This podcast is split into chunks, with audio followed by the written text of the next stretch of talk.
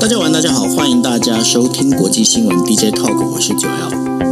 Hello，大家晚安，我是 Dennis。是，那今天时间是二零二二年的八月三十号，在我们今天进正式进行我们这五则新闻之前呢，我把刚刚在前面呢跟大家聊到统一教会的事情呢，再简单的跟大家再聊一下哦。那这当中的话，当然就是好，那统一教会它就是因为这样的一个关系。他在呃，因为他在刚呃，我们在讲说二战之后，二战之后那时候其实该接近，因为呃两就是美美苏双方那时候叫苏联，美苏双方呢在进行冷冷战。那冷战里头的话，就是从呃我们在讲的就是呃现在的安倍安倍首安倍前首相的爷爷，也就是岸信岸信介那边，他开始他们就发现，哎，统一教会可以去做一些关于就是他可以反共哦，他可以谈反共这些相关的这些讯息，于是呢，在这个政治跟呃宗教之间，他们就找到了一个，哎，好像有一个平衡点可以出现了。于是呢，统一教会在借由这个方式，他们就开始把他们的那个信众越来越多。那越来越多之后，我们也都知道，因为政治本身在民主社会里面，政治它本身就是必须要有人一人一票嘛，他必须要有选票，所以呢，对他们来讲，OK，那。当然，就是有这样的一个能够支援团体呢，其实他他们就觉得是可以。于是呢，在双方各取各自的一个呃，应该是怎么讲？就是他们各自的有这样的好处跟利益之下呢，开始就是整个就是这样的相互的去做啊。我们在讲的，他们彼此之间就是有一些共荣共通的一个方式在走。那当然，在日本的话讲究叫做政教分离。那政教分离，当然你今天我们在讲的，就是说。你今天你的，如果这个我们在讲宗教团体，你今天你要对这个某个政治家或者某个政治人物，你要进行对他做一个捐献，我不晓得说，但是你觉得宗教团体去对政治人物做捐献这件事情，它本身有违任何的一些怎么讲，就是有法律上或者是在我们在讲政治学上，它有任何的操作上的一个不呃不 OK 的地方吗？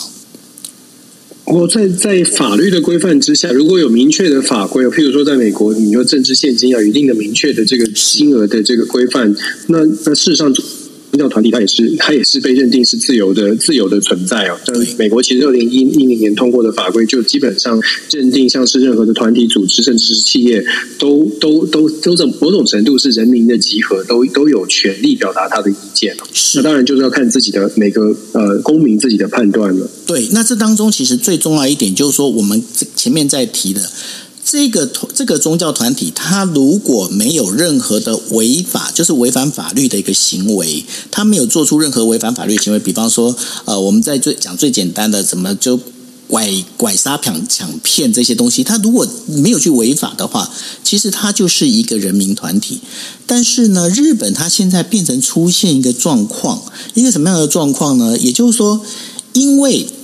今天这一个我们在讲山上这一个呃呃那个嫌犯，他暗杀了这个安倍，暗杀了安倍之后，那然后因为他暗杀的动机是因为他的妈妈去了这个统一教会，他捐献了这个钱给统一教会，好，他统捐给统一教会之后。山上因为这样子而心存不满，那心存不满的一个情况之下，现在所有的舆论就开始去讲说：“哎，统一教会你怎么可以去呃用这个所谓的灵感商法啦等等之类的？”但是我们刚才前面也在跟大家提到了有关灵感商法这一件事情，其实如果今天今天这个人他没有任何，他本身他其实是你要说他被洗脑也好，或者是你要不说他呃他可能就是被骗了也好，但是。因为这个东西，它跟神秘学它之间又有一个串接了，那这当中就变成是，那只是他的一个对于精神思想的一个信仰。这当中到底这个对或不对，它已经进入了一个所谓的一个灰色地带。但是呢，呃，在日本现在整个就是日本的一个社会氛围里面，开始呢就是有一点点像变成是大家踏伐。这一些政治人物跟这个我们在讲的统一教会这个啊人民团体这个宗教团体本身走得太近，那所以在现在这个状况里面，我觉得他最值得被研究的一个一个点，就是刚刚也是我在请问 Dennis 的，就是说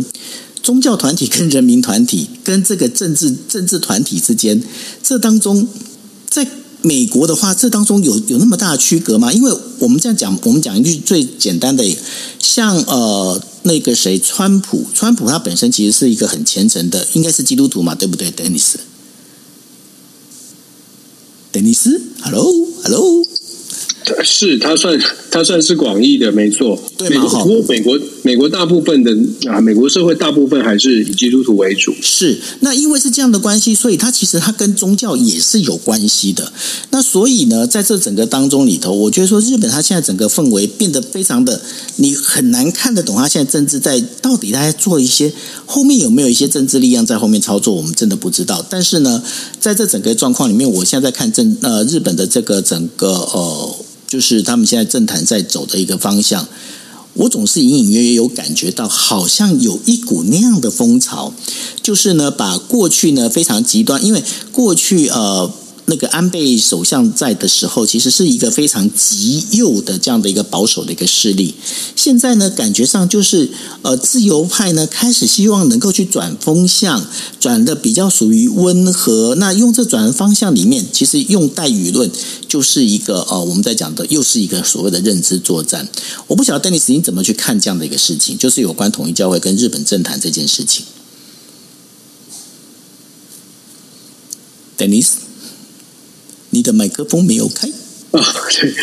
我说，在美国，事实上是有法律明确的规定的。虽然每个政治人物都会在特都会去展现他自己的宗教的立场，然后得到一些支持的选民的呃选民的支持，呃，但是呢，在其实法律是有规定的，就是在在至少在聚呃教会集会的时间，从五零年代开始就设立这个法律的，你不能到你不能到教会去做这个政治政治竞选的活动，其实是有分开的。其实美国宪法也规规定的非常清楚，教国家就是。政府单位是不能够去推广特定的宗教，这个是宪法宪法有讲的非常清楚的部分。那我不知道统一教它在它的影响力会不会让人家觉得说，哎，这是呃自民党太过亲近了，导致好像整个政府都在推广统一教，或者是担心呃自民党会会推广统一教这件事。那我就不晓得这个呃日本的政政治或者日本的政府有没有设相对相相对应的这个法法律的规范，这个可可能要再研究一下了。嗯，这个是需要研究，但是就我现在看起来，我反而会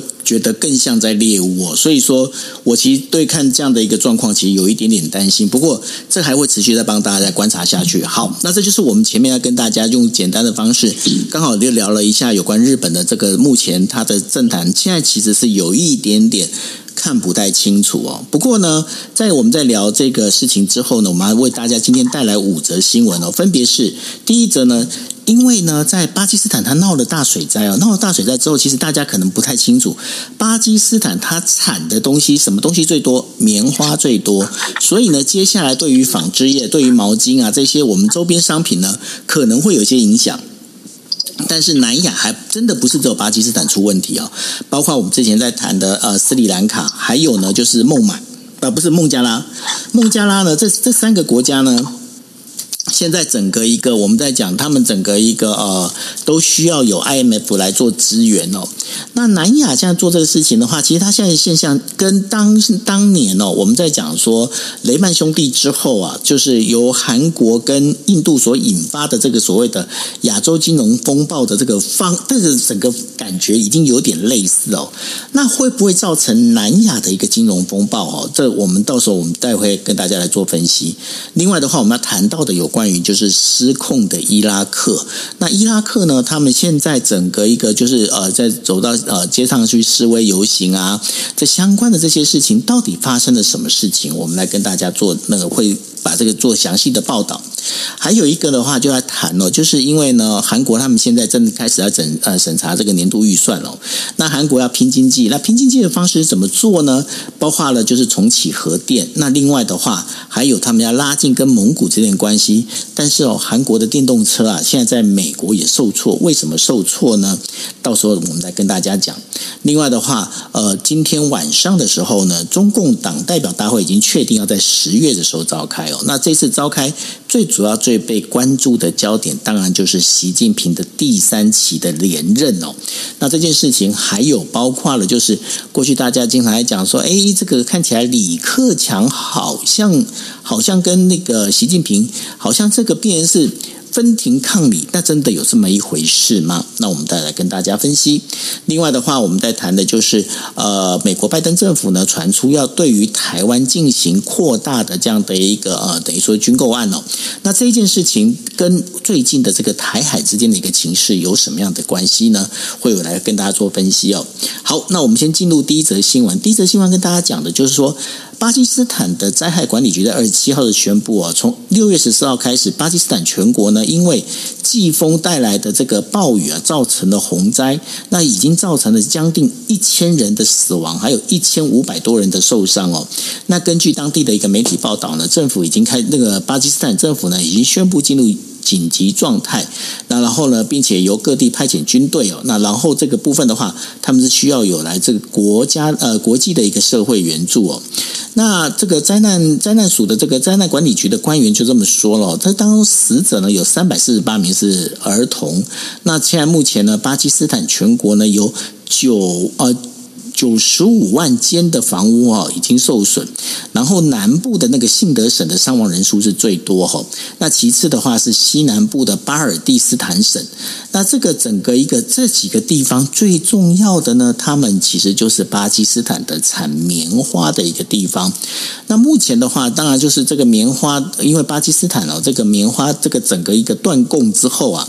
接下来的话，整个纺织业哦，这个全球纺织业呢，应该会受到一个大的冲击。那大家都知道嘛，最近其实呢，从呃俄乌战争开始之后呢，全球的这个不仅是啊能源出现危机啊，还包括了粮食也出现危机。那在更往前推一点的话，半导体也有所谓的短缺的危机。那这一些状况其实都是造成呢，现在整个全球的经济的一个不景气的一个状况。发生哦，那我们也知道，就是说，包括了，就是呃，联总会呢，在呃，就是呃，上个星期的时候宣布了，就是说要先以度过这个经济不景气为主哦，所以呢，道琼指数呢也跌了跌，这个狂跌一千多点哦，在这个这个当中里头啦，这有很多的这样的一个事情发生。那巴基斯坦呢，他们现在呢，等于说是已经同意了，要向呃。就是国际货币组基金组织啊，去呃取得十一亿的这样美金的这个额外援助哦。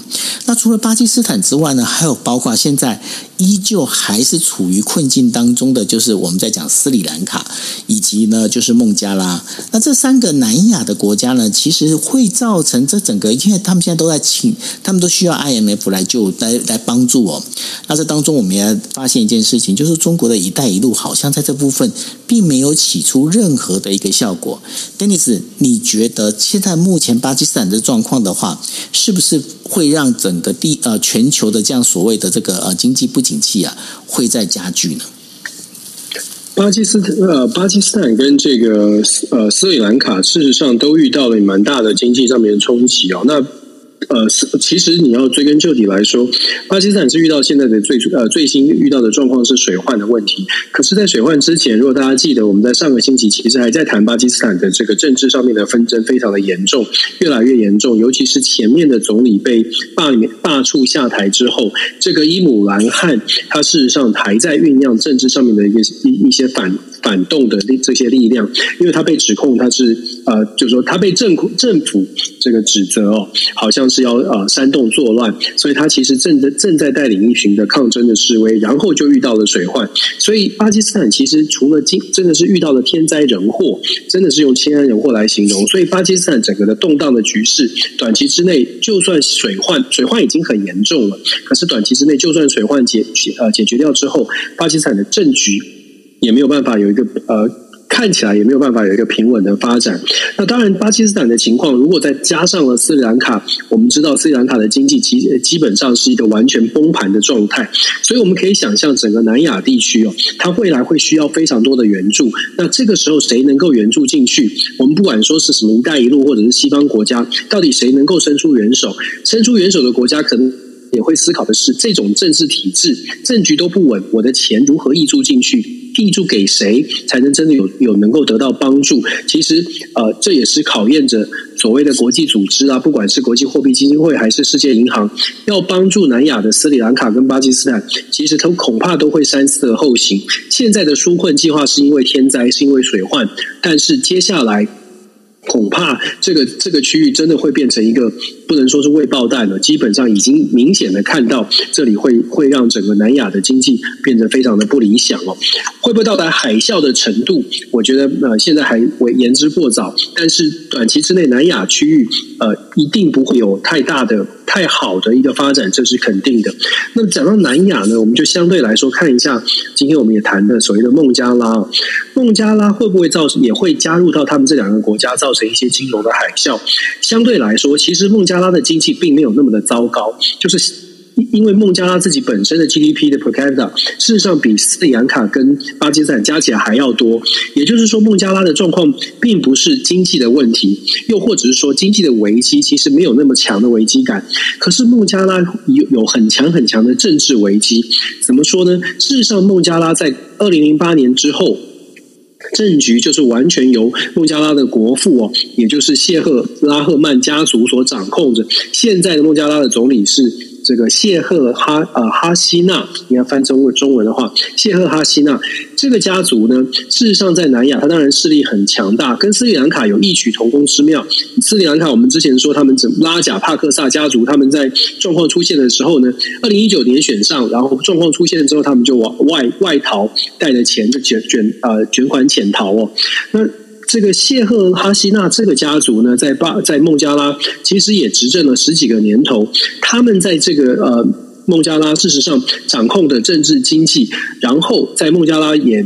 有这个非常非常很明显不公正的选举，让这个地方让孟加拉的政局啊，基本上是虽然看起来有选举，但是大家都知道有非常严重的舞弊，有非常严重的这个呃政治上面的一些啊不公平的现象。我们从二零一九年的选举哦，选出来百分之九十六都是由他们家族所带领的孟加拉人民联盟，就可以想象这种高席次、高投投票呃高席次、高当选率，在民主国家是不会发生的。你就可以反映出来，孟加拉现在的民主其实是有这个问题重重，没有哪一个真的有民主的国家会选出百分之九十六的同一个政党的席次哦。所以孟加拉的真正的问题在不在于呃经济体制上面遇到了一个很严重的破坏，它当然会受到这个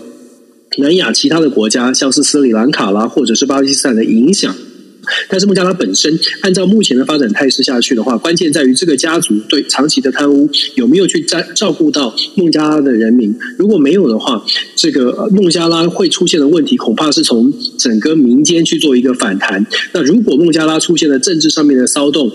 它当然就会对于整个南亚的经济又。就再一次的雪上雪上加霜，这是我们不乐见的。虽然在台湾好像跟南亚有一段有一段距离，可是我们常常说，国际政治现在已经完全的联动，在没有超级大国可以压阵的状态之下，联合国的效能也非常的不彰。那南亚如果出现了经济上面的大崩盘，你可以想象，包括未来的投资，包括现在已经在南亚的很多的企业，它必须要做一个转移，或者是它必须要这个认列很多的损失。这个对全球金融而言，只只能说，我们已经预期，在美国看到的是经济不会太太理想。如果南亚也整个崩盘，如果再加上今年入冬之后，欧洲国家到底能不能撑得住这种高涨的能源价格，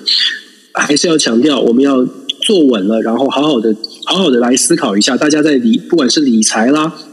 投资理财，或者是我们在国际政治上面，恐怕遇到的风暴在前面等的是不小的。的确哦，因为现在其实可以感觉到四处其实就是风起云涌啊。那这风起云涌的状态哦，就是大家如果大家如果仔细去看一下，大家就会知道了。孟加拉呢，其实是呃我们在讲全球很重要的这个我们在讲这个快时尚产业的这个服饰哦，有很多的衣服啊，其实是从孟加拉这边去做出来的。那刚刚也提到了，就是包括了巴基斯坦它的产的棉花，那这个纺织业它本身如果受到影响的，那相对的哈，有很多的这个我们在讲生活日常的相关用品哦，它也会相对会有一些波动啊，所以呢，呃，这当中我们在提到，这其实就是一种蝴蝶效应的一种关系。那如果发生这样的一个状况的话，呃，就是还是刚刚 Dennis 跟大家提的一样哦，就是大家赶快你做好，把安全带系好。那关于你的理财啊，这些相关的你自己的这些财富啊。呃，接下来也许越谨慎越好哦，不要太过大胆的去呃花太多的那个，因为呃这样子看起来的话，其实呃在未来的这一年里面呢，其实会有很多的事情会发生，那大家也要多多小心。那这当中的话，我们也会跟大家提到的，其实不只是南亚，南亚不平静啊，包括中东的话，其实也没有安静到哪里去哦。伊拉克的这个政治动荡呢，目前正在加深哦。二十九号跟三十号的时候呢，支持什叶派领导人萨德的一个势力暂时占领了总统府这些地方。根据路透社的报道。在安全部队以及其他呃人之间的一个枪战当中，现在这次的整个示威啊，至少有二十二人丧生。在中东这个，尤其是伊拉克，它本身是中东最大的一个主要的一个呃，应该是第二大，第二大的一个就是石油的生产国啊。那这当中的话，高油价并没有为这些民众带来好处哦，所以说这使得伊拉克本身的复兴呢，其实会更加的一个艰难。那萨德呢，在星期三的时候是宣布他将要从政界退休。那从他退休的原因，最主要是谴责这个伊拉克政治当中啊很多的腐败啊。那也就激起了就他的一个支持萨德的人呢的这个什叶派的这些人呢的一个愤怒。那支持者呢就入侵了政府的机构，还有外国使馆，在首都巴格达呢这个就是本来是美呃美军控制的一个区域叫绿区这个地方哦。那当时他也占领了，就包括了总理的办公室等等的这个等于说政府。机构当局呢就宣布了，就是整个那个伊拉克实行全国的宵禁。那冲突呢一直持续到三十号的上午。那有报道支称呢，甚至有火箭弹落地哦。那现在呃，萨德呢他在下午的时候召开了一个记者会，他呼吁呢停止暴力。那支持者呢开始呢就从这个绿区哦这边撤离。那支持那个萨德的支持者呢，他本身那个暴力示威，他也发生在巴斯拉南部，还有什叶派人口众多的一些中心城市。那邻国的这个伊朗啊，在星期四的时候宣布啊，将暂停所有飞往伊拉克的航班，并且关闭这个边境。那科威特呢，也要求呢，就是科威特在伊拉克的这个公民啊，赶快的先行撤离。那在这整个一个状况里头，可以发现一件事情啊，因为伊拉克本身呢，是等于是欧佩克里面第二大。的一个石油生产国，那在包括今年的这个整个夏天的热浪啊，连续的这个超过四十度的这个低温，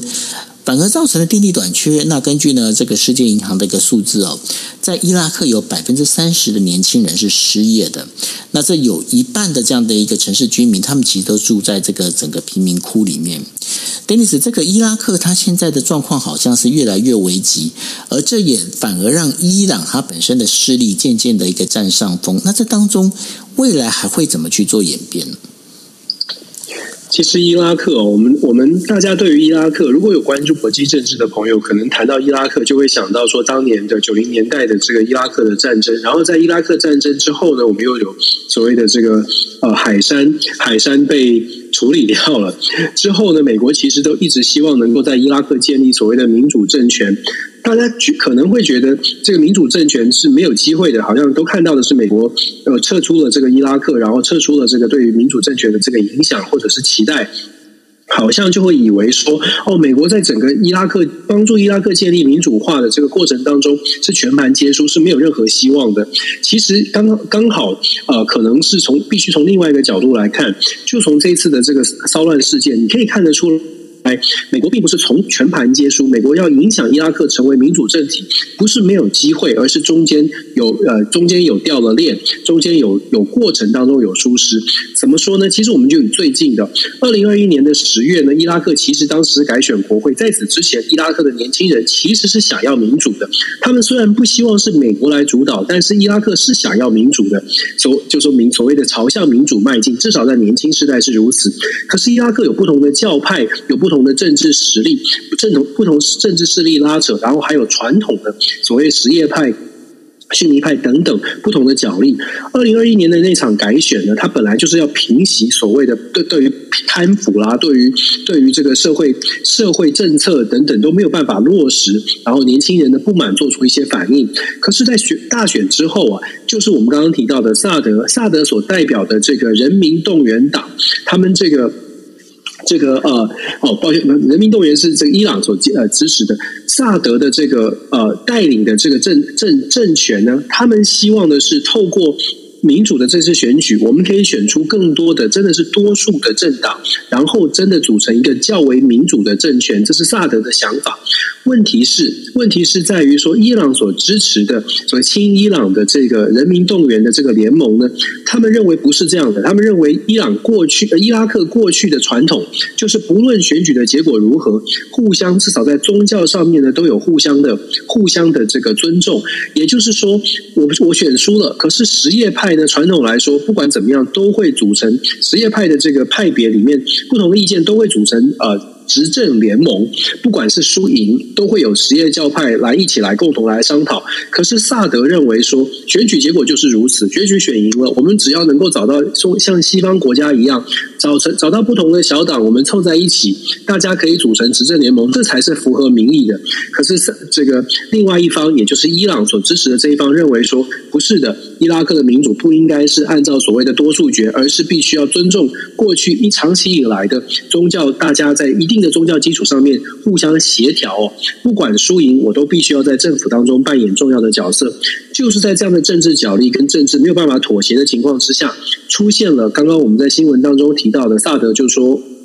我们退出，而且萨德其实去年就已经带领着他的这个阵营七十几席全部都退，七十三席哦，在今年的六月十号，七十三席的支持萨德的国会议员就全数的辞职，希望做造成一个施压，造成施压，说政府赶快我们来重新组组成一个政府，重新来重新这个呃重新的来来思考伊拉克的未来。可是想不到的事情是说，萨德做这样的动作，并没有真的唤起更多的这个民主的力量。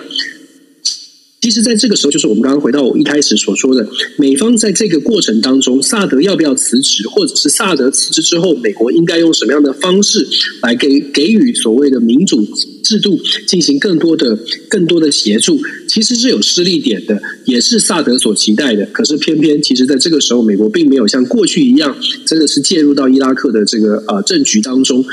这个是对于拜登政府很多的评论，还有包括萨德他们的阵营呢，其实对于美方有所维持之处。因为拜登政府跟过去的美国其实不太一样，过去美国真的会介入，但是拜登政府所采取的态度是：你们做好了决定之后，我们再来跟已经成立的成定局的制度、成定局的政权来做谈判、来做合作，甚至是给予帮助。可是拜登不想要在过程当中去介入未来伊拉克的走向，因为担心就像以前的伊拉。以色列啊，或者是呃以前的这个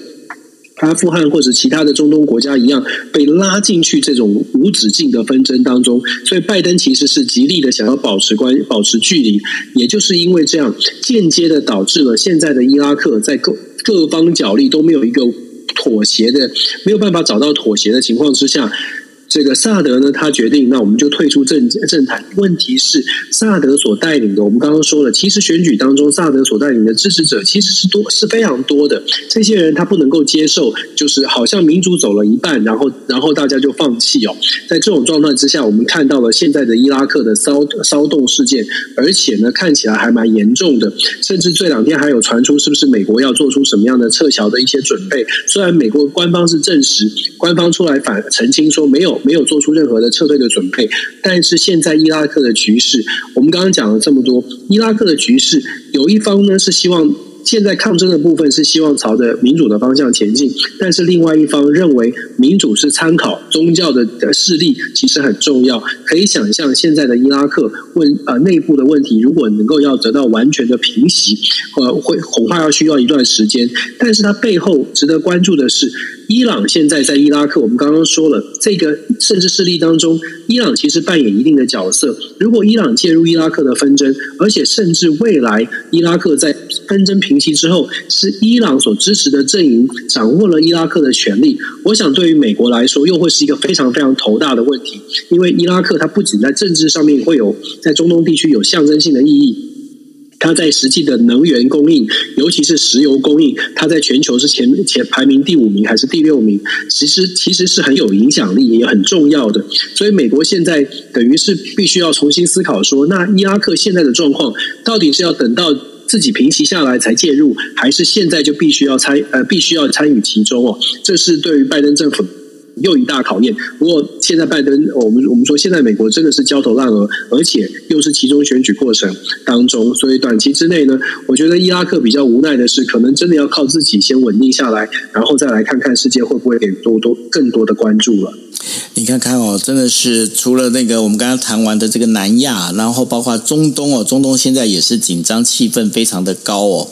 那除了这以外的话，我们再把镜头拉回到亚洲哦。三十号的时候呢，呃，就是尹锡悦的政府呢将决定了，就是提出这个二零二三年的一个预算哦。在这预算当中有几个比较有意思的一个状况哦。第一个，国防预算呢，它比二零二二年的时候增加了百分之四点六，那这被列为就是非常重要的一个优先法案哦。那这法案必须要在年底前呢经过通国会通过。但是目前哦，目前整个一个最大状况，其实就是我们在之前尹锡悦还没当选的时候，我们就已经呃还没有正式就是开始当总统的时候啊，我们就已经聊到了，就是尹锡悦这一次的当了他当选之后，他当总统的话，他至少会有两年的这个跛脚的这样一个一个状况。为什么呢？因为他在等于说这个他的执政党哦，在国会里面是相对的是少数的，所以呢，他也没办法，他只好拉下脸来哦，打电话给那个啊在野党的这个李在明啊，跟他通电话，他告诉他说，在经济困难的情况之下呢，必须要寻求两党的合作，来制定呢这整个能够对于韩国人民的生活一个比较合呃比较好的一个法律出来哦。但是呢，在整个总预算里面啊，它大概增加了百分之五点二，达到了总共是六百三十万亿的一个韩元哦。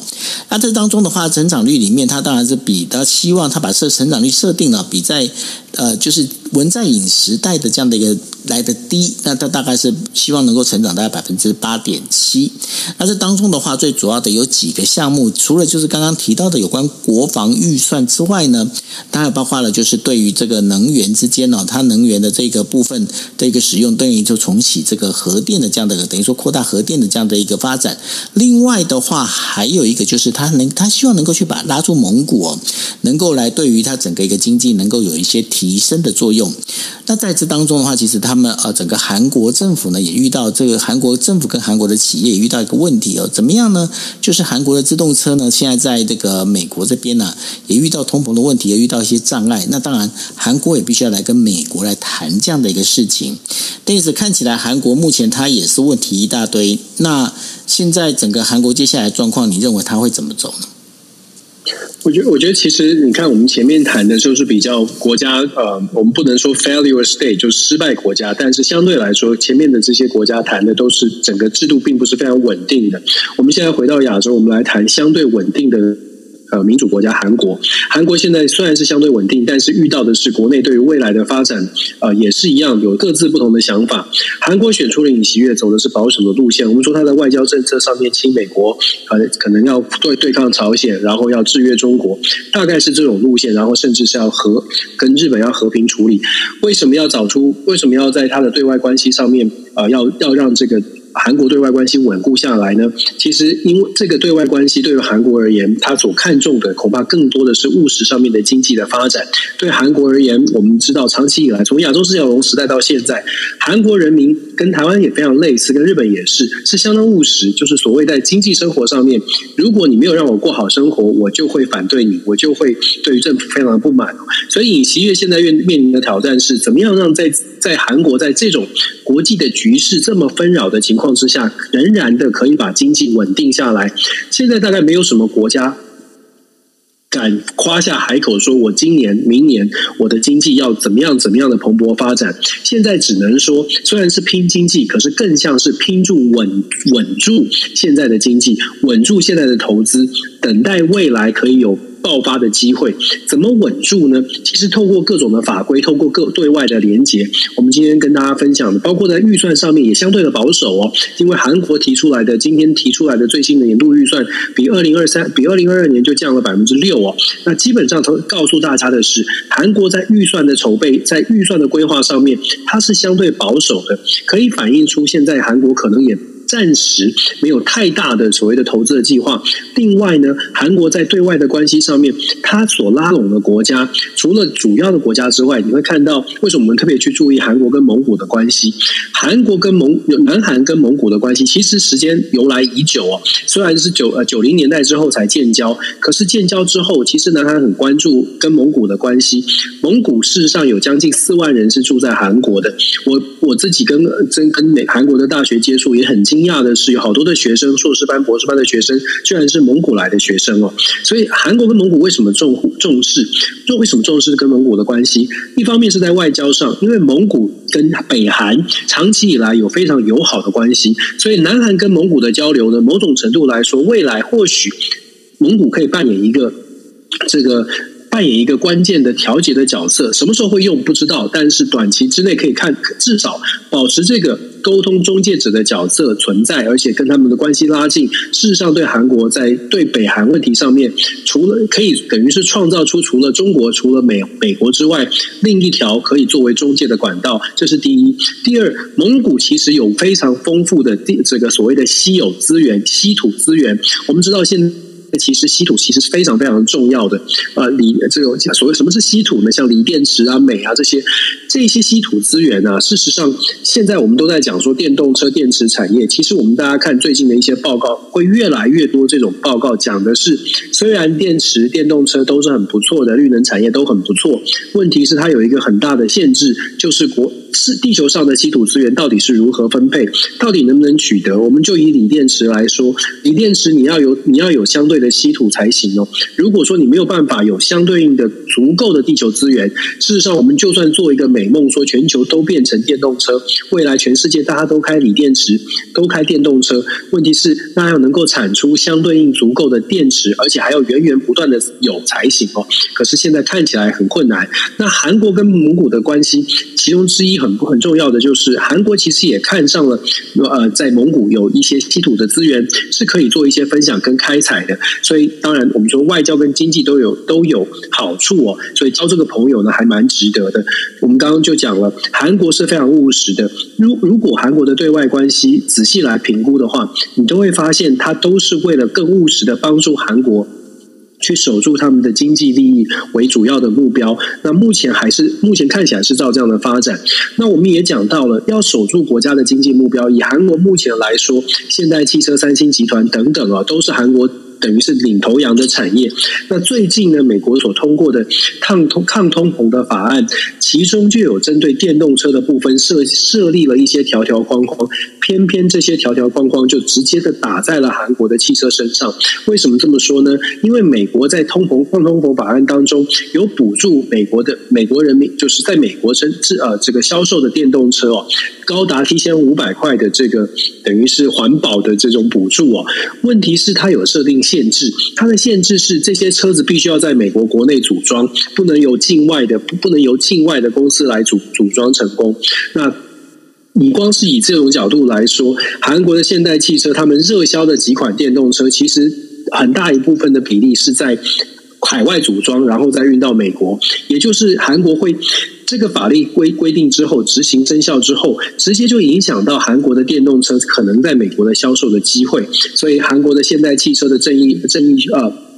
郑义溶吧，郑义宣还特别跑到美国，可是要去要想要去扭转这样的去协调去拉比想要去改变这样的一个法规，可是目前看起来效果是非常有限的。所以其实呢，韩国的媒体都在报道说，韩国跟美国的关系虽然很不错，问题是美国的有一些法规事实上是伤害到了韩国的利益，所以非常希望透过沟通跟协调，可以好好的来思考怎么样在韩美的关系友好的。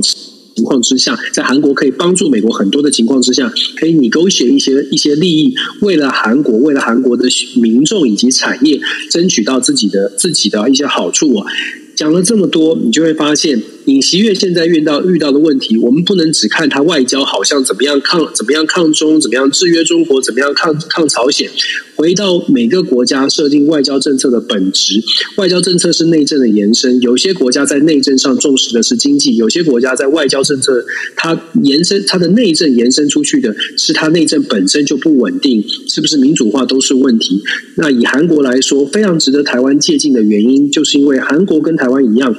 或者台湾跟韩国一样，都是外交政策，它的目的是为了要让让这个国家更稳定，要为要让国家的经济有办法可以继续的向外扩张，保持维持自己国家的这个贸贸易的这个安全、贸易的稳定，那才会有机会可以帮助呃国内的这个利益有能够得到保持。所以这也是为什么我们说韩国的决定其实很大一部分是可以给台湾做一些参考。是，那所以呢，韩国接下来会怎么走？那这当中的话，呃，相信啊、李在明他本身所带的这个在野党啊，这个当中怎么去？看这个风向该怎么走，呃，包括了就是呃，今天的新闻也才刚传出来哦，就是李在明跟呃日呃，就是韩国的前总统文在寅呢，他其实有见过面。那文在寅则是举着一个非常他直非常旗帜鲜明，那就是一个反日的一个旗帜鲜明的这样的一个呃思想哦。那所以接下来对尹锡悦的他接下来他所做的一些事情会有什么样的影响？我们会继续帮大家继续观察下去。那接下来跟大家讲的也是这个，在今天傍晚的时候的一个消息哦。中国共产党三十号的时候就宣布了要召开中央政治呃召开的政治都中央政治局会议呢，决定在十月十六号的时候要在北京召开第二十次的整个代表大会。那这次的安呃这是二十次的这个中呃中共的这个党代表大会里头啊，他除了要决定高级干部的工作人事工作之外呢，呃这个当中最主要的一个一个重点，也就是在于习近平总书记啊他的一个目标。他是将要寻求第三个任期的一个连任哦，那当然这当中的话，这对于整个中共的它本身一个政权来讲。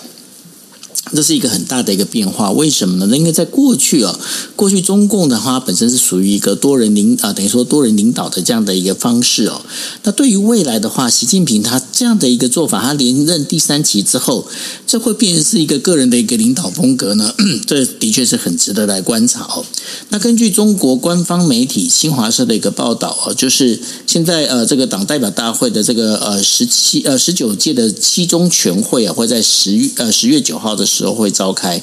那一般来说啊，中共的这个党代表大会是每五年召开一次。那所以这一次是第二十次。那这第二十次当中的话，呃，值得关注的除了习近平之外呢，还有就是到底是谁会变是呃在呃跟李呃习近平来做搭呃搭配哦。那当然过去有很多人在提到说，哎，好像最近李克强好像有点有点起来的感觉哈、哦。甚至有人在讲说，哎，你看这是不是这个啊习近平跟李克强之间两派不同的一个纷争？那那当然，我们也会跟大家在讲的，就是说，其实我们在上个星期也跟大家提到了，就是说，在中呃中共高的内部里头啊，它是不可能容许有这种所谓的这个两个派、两个门派的这样的一个呃这个一个做法哦。那对于细节来讲，我们请 Dennis 来帮大家做一个更详细的一个分析。我觉得是二二十大是呃公布的这个日期哦，公布日期呃当然有很多的解读。这个日期十月十六号，首先它代表的是它并没有推迟，并没有推迟，通常都是在十月中下旬，没有往后推，代表的是也国呃这个。高层内部有某种程度的一个共识，就是这件事情必须要尽快的处理。但是呢，从现在到十月呢，却还有很多的角力正在暗潮汹涌的发生当中。为什么这么说？我们说北戴河会议之后，有很多的迹种种迹象显示一些透露出一些不寻常的气氛。首先是并没有一个完整的谁好像很明显的出头。你看到了胡春华，你看到了李克强都有发话，而且你也看到了很很长一段时间没有出现的王沪宁，也就是习近平的这个这。个文胆哦，也出现了，也出现，有也也就出呃，也出现开始有一些有一些动作，也就是说，各方感觉起来呢，大家都在猜测的，到底接班的梯队，到底接班的人选是哪些人？现在是扑朔迷离，我还没有办法看得很清楚。然后有一些消息也指出，习近平基本上如果要进入到二十大。大概没有悬念，大家都有这种概念，是他可以会进进入到二十大之后，他会进入到顺利的进入到第三任期。本来大家觉得这是板上钉钉没有问题，但是现在会出现各种的揣测，就是因为北戴河会议并没有一个非常完整的让大家觉得好像有特别啊已经决定了，然后中共。本身发表的文文件当中，也到目前为止没有看出任何一个迹象，好像已经宣宣布了，就是习近平到第三任会是什么样子。所以其实各方都还在做一个揣测，虽然感觉机会还是就是习近平连任，但是各方都在揣测。那我们说很多的中国的中国的人事布局之所以有趣，是因为就是因为大家都在揣测，习近平如果要稳住他的第三第三任任期，恐怕他在军方的势力上面要能够确保他的军方军方的支持是稳定。的。问题是现在出现了一些消息。什么样的消息呢？就是习习近平在中共军方的高层上面，也许没有大家想象当中的这么稳定，因为现在有各种的各路人马都在讲说，中共军方的高层可能出现一些变化。尤其是本来都是习近平的这个拜换铁的死忠的支持者的两个军委的副主席，一个是许其亮，一个是张又侠，这两位本来都传出来，他应该他们都应该是这个力挺习近平到底。虽然他们是在这一次就应该要下就就应该要下任，因为两位都是超过七十岁，应该要卸任。可是有一些谣有一些传言呢，说这两位其实尤其是张又侠这一位这一位这个军委会副主席哦，副主委有传出。后来，张又侠似乎并没有这么支持习近平要进入到第三任期的这个消息。他们都会支持习近平，但是很多人对于习近平进入到第三任期这件破坏体制的事情，其实很多很多的维持。然后，其实习近平在中国所谓的经济上面的这个政策呢，也有不少。非常可以说是非常多，哦所谓中共高层过去曾经担任过重要职务的人，呃，虽然没有具名，但是很多人都在揣测，也许朱镕基的人在后面有非常非常大的一个反动的力量，也许不能够把习近平让他不要进入到第三任期的连任，但是非常有可能做在他的权力上面想办法设置设置一些人马，让他得到获得一些制约哦。我们刚刚讲这么多，没有一件事情是板上钉钉的。这就是这一次的二十大为什么有这么多的悬念，等着等着等着这个十月十六号正式的开牌揭晓。在此之前呢，大家一定还会听到更多更多的讨论，包括我呃我们在北国国会国会的办公室，还有各方的这个军方的情报情报的单位。都在揣测说，到底习近平稳不稳？到底军方会不会有一些动作？到底所谓的老干部们会不会在最后的时间进行翻牌？翻盘，这个这次的二十大，台湾的朋友可能以为就是一，可能大家会觉得觉得这就是一个大会，但是其实，在美方的感受，尤其是我们自己呃接触之后，美国现在在非常紧密的在观察这个二十大，因为它非常有可能是一个转捩点。习近平他的权权力到底稳不稳？如果习近平不能够不能够稳住，那他在。接下来这第三任期会做多久？然后他的政策会不会因为他自己的权力不稳而必须要采取什么样的动作？这是美方非常非常密切在关注的事情。我个人也会觉得，其实，在台湾大家也可以也可以稍微的思考一下，呃，可以稍微的关注一下这个这个问题。长期以来，其实从邓小平之后，中国的中国的这个接班梯队大概都是很稳当的，这个制度建立的都是十年十年。习近平是第一个打破这个制度，很能打破这个制度的。当然，他的政治行为或者领导风格或者领导的模式，就很难像以前一样十年任期的人来做一个预测。所以二十大呢，十月十六号之后，中国未来的方向，其实或者是中美的关系哦。哦，可能都会出现一些明显的变化。如果是习近平，大概我们就按照目前的这个推测来走，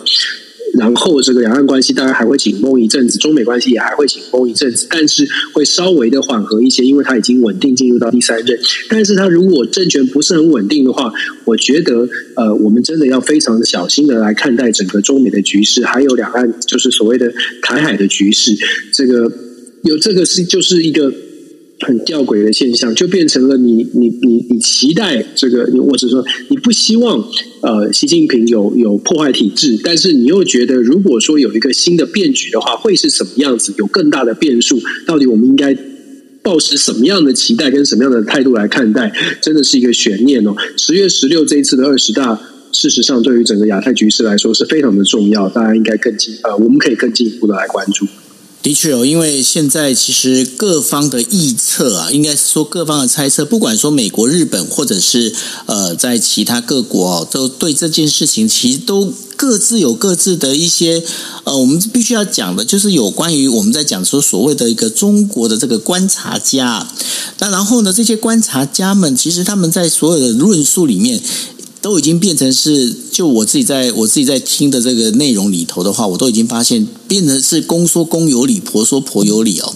很难，就是你知道，就是就是木兰辞上面的，真的是雄兔脚扑朔，雌兔眼迷离啊！所以呢，完全看不懂到底现在前面到底会怎么走哦。那这当中的话，我们当然也知道，这整个引发出来哦，就会让台海之间的这个。紧张气氛其实越来越高涨哦。那呃，美国国防部呢还第一次派出了两艘这个巡洋舰哦，包括了就是塞昌勒斯维号还有安塔啊、安提坦号哦。这是两艘两艘的这样的一个巡洋舰呢，就就是沿着台湾海峡的一个中线哦，这样整个一个呃就是横就等于说这样的一个巡回过去哦。那这个这么一个特殊的一个状况里头啊，当然在今天傍晚的时候呢，呃，台湾呃我们的国防部啊，他也宣布了。就是说，经防部呃，经呃，金门防卫指挥部呢，在晚上的时候也宣布了，就是。过去哦不是有那个无人机，这个民间无人机，然后一直飞到了，就是我们在讲的，就是这个二胆地区的这个禁禁限的限制限呃限制水域上空哦。那我们国军呢，一直都采取所谓的就是隐呃隐，就是忍住哈，然后没有做任何的一个攻击的一个行动哦。呃，应该是说驱离的一个行动哦。但是呢，在呃今天傍晚的时候，在六点钟左右啊，第一次呢举行所谓的进行实弹射击哦，防卫射击。那这个无人机呢？也在大概之后呢，随后就往那个厦门那边飞过去。对这件事情呢，我必须讲我自己的看法。我觉得说，这其实是呃，在中国呃中共的这样的一个认知战、认知作战当中啊，一个非常重要的一环。那相对的，国军能够采取这样的一个反击的这样的一个措施呢，呃。你也只能讲说，这这是的确是应该该做的事情哦。那但是呢，这当中我们也知道了，就是说，因为呃，中共呢，它近期呢是频频的使用所谓的民用无人机啊，来骚扰金马这个防区啊。那在这整个当中里头的话，呃，最近刚好有传出了一件事情，就是说有一本美国的一个政治杂志呢，叫做《政客》，但然后它这当中呢，却传出了消息人士的说法，也就是说，拜登政府呢正准备要求国会哦批准一个规模大概达到十一亿美金的这样的一个军售案。那对于这件事情呢，在军售案里头的话，它包括了就是有鱼叉反舰反舰飞弹，还有一百枚的响尾蛇空对空飞弹。以及监控雷达的这个延长合约等等的这些讯息哦，啊，这响尾蛇飞弹应该就配呃配备在 F 十六上头。但是这个拜登在宣布这样的一个呃，就是可能宣布这样的一个军购案的这样的一个事情里头啊，你怎么来看这样的一个分析呢？我这这是这个军售案，其实没有太多的意外哦。我的意思是说，其实首先是美国支持台湾，再来是军售的项目，这个包括鱼叉反舰飞弹，还有一百枚的这个响尾蛇飞弹，都不是意外，都不是都不是过去没有讨论过或突然突然发生的。比如我们所谓的突然发生，就是譬如说拜登政府决定要出售台湾有新的无人机，或者拜登政府要出售 F 二十二或 F 三十五，这种就是新的。可是目前拜登政府对台的军售还是维持在这种。他们的固定的对台的呃军售的政策上，政策的方向上，对台军售的政策方向就是建立不对称战不是不对称战略，帮助台湾有自我防卫的能力。那当然，近期对于建构不对称战略的部分呢，美国美国确实给的力量比较更强了一些。所谓的比给的力量更强一些，就有点像是美国主导来做来来来做台湾的这个军这个国防的准备哦。你可以看到他给的这个反潜飞弹以及所谓的呃呃以及这响尾蛇飞弹，越来越多的这些武器为，来越来越多武器呢，都尽尽可能的，美方不希望出售给台湾大型的在台，而是以而是以这种精准的飞弹啦，这种飞弹系统为主。它所要传递的目的就是，如果说台湾要再买大型的武器，不管是坦克、自走炮等等，要买这种武器呢，事实上可能缓不济急。所谓缓不济急，是指美方的评估，如果真的要发生军事战争、军事冲突的话。飞弹或者是呃小型的武器，对于台湾来说，可能也不是说随手就可以拿出来用，但是对台湾来说，至少防卫来防卫的角度会更有的更有效率。但是这是要要注意的重点是，这是美方的期待或美方的想定，有美方的认定，台湾到底是怎么想的？我我告我我我个人会觉得说，其实台湾需要更进更进一步的让让呃多一点的意见呢，能够能够做一个集结吧。虽然我们说这个整体防卫概念，我们知道最我们的这个前参谋总长李喜明将军有常常讲到这些，他最近出了一本书，很值得大家一看哦，都在讲说整体防卫呃概念，也就叫做欧。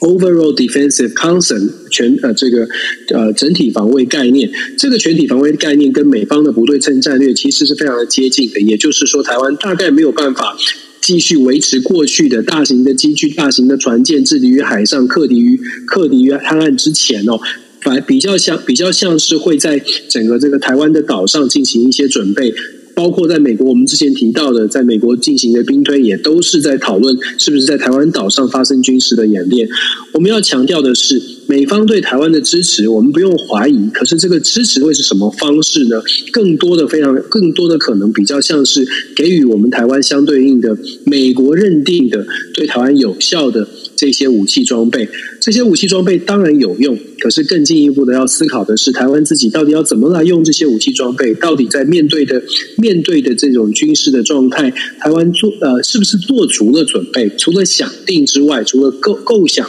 防卫构想需要需要呃更多的讨论，还有。买什么武器，还有未来整个全民的防卫意识，到底要怎么来配合所谓的防卫的概念？我觉得这些问题在台湾很少人说，可能政治人物也觉得我们就用稳定啦，然后让大家不要担心。但是你想想看，世界上所有的国家面对强敌的国家，大概多多多少少都必须要拉回现实，让人民知道战争有可能发生，军事必须要准备。那台湾是不是能够正正正视这个问题？不是说我们。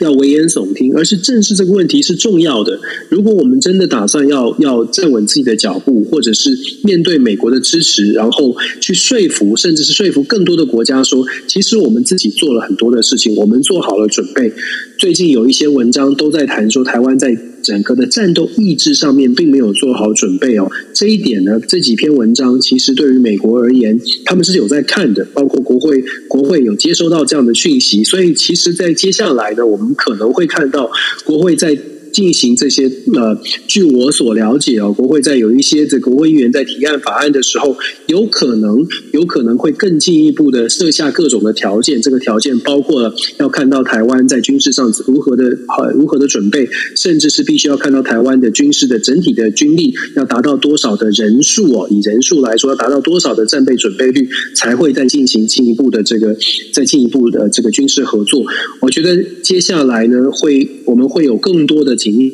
的交流，我们会有更多的军事上面的合作，那也会有更来自呃，不要说压力了，但是会有更多的督促吧。真的会可能会从台美国这边会一波一波的到台湾到台湾哦。这一点除了我们看到的呃国会议员访台，看到的行政官员访台，现在这个亚利桑那州的。州长最新的消息，他也访问台湾。我们看到的这些事情之外，其实我们也要去看的是，美国也会开始有更多的这个推力，希望台湾自自我防卫的能力必须要加强。我们会看到越来越多这个，这个是大家要要。要要冷静，要要谨慎面对的部分。的确哦，因为呃，在刚刚 Cobra 跟大家有跟大家分享哦，就是说，其实台湾现在的军队最大最大的问题，其实在于呃训练跟后勤哦。但是当中后呃训练的部分的话，我想我们在过去的国际新闻 DJ Talk 也跟大家聊过很多次哦。Dennis 也有提到，就是现在呃其实没有办法去做一个协同作战这件事情哦，跟其他国家这个军队做协同作战，这其实比较大问。题对不对，Dennis？这是啊，这你 我们要怎么说？我们就没有，我们就没有去，我们就没有合作的机会啊！是啊，任何的军事准备都必须要有练习，就我们做任何事情都要有练习，practice makes perfect 嘛。但是我们都没有，嗯、所以这是一个很大的，对台湾来说，其实是一个很麻烦的事。那要怎么样去突破？要怎么去做到？我相信线上的很多的啊、呃，可能有关注国防相关议题的人，其实都知道这是一个事实。问题是台湾没有办法做的时候。可是，呃，在台湾还没有办法做到跟其他国家做做协同演习之前，台湾自己啊，坦白说，台湾自己，我相信大家也在说，也看到了，台湾自己在军队的人数、官校的学生的数字、军事官的缺额，这些问题都是台湾自己可以先解决的问题。可是，问题是看起来好像，嗯，还有很大的努力空间吧。呃，不过呢，就是刚好呢，我在脸书上我认识有一个，呃，就是以前在露营的一个朋友哦，那他他的女儿呢，现在其实是进了所谓三军大学哦。他们现在也在呃美国受训哦。那当然也看到了很多，就是呃这个我们在讲的我们台湾的未来的这个储备军官哦。他然后呢，在美国受训的这相对应的这些事情，那也只能这么讲，就是说在有很多事情上头啊，好像我们现在明着有很多东西没办法去做，但是呢，我们有很有更多的事情呢，其实应该是变是说，呃，这个配合啦，然后这些搭配的这些相关的这些呃，我们在讲的，不管说演训也好啦，等等之类的哦，也是希望能够有一些更好的一些方式。那包括这一次的这个金门的这个哦无人机的事情哦，我不晓得 Dennis 你怎么看呢？我我我个人我反而我觉得这是一个好事。为什么是一个好事？因为至少有这样的一个事情出来之后，国防部至少会动嘛，吼，对不对？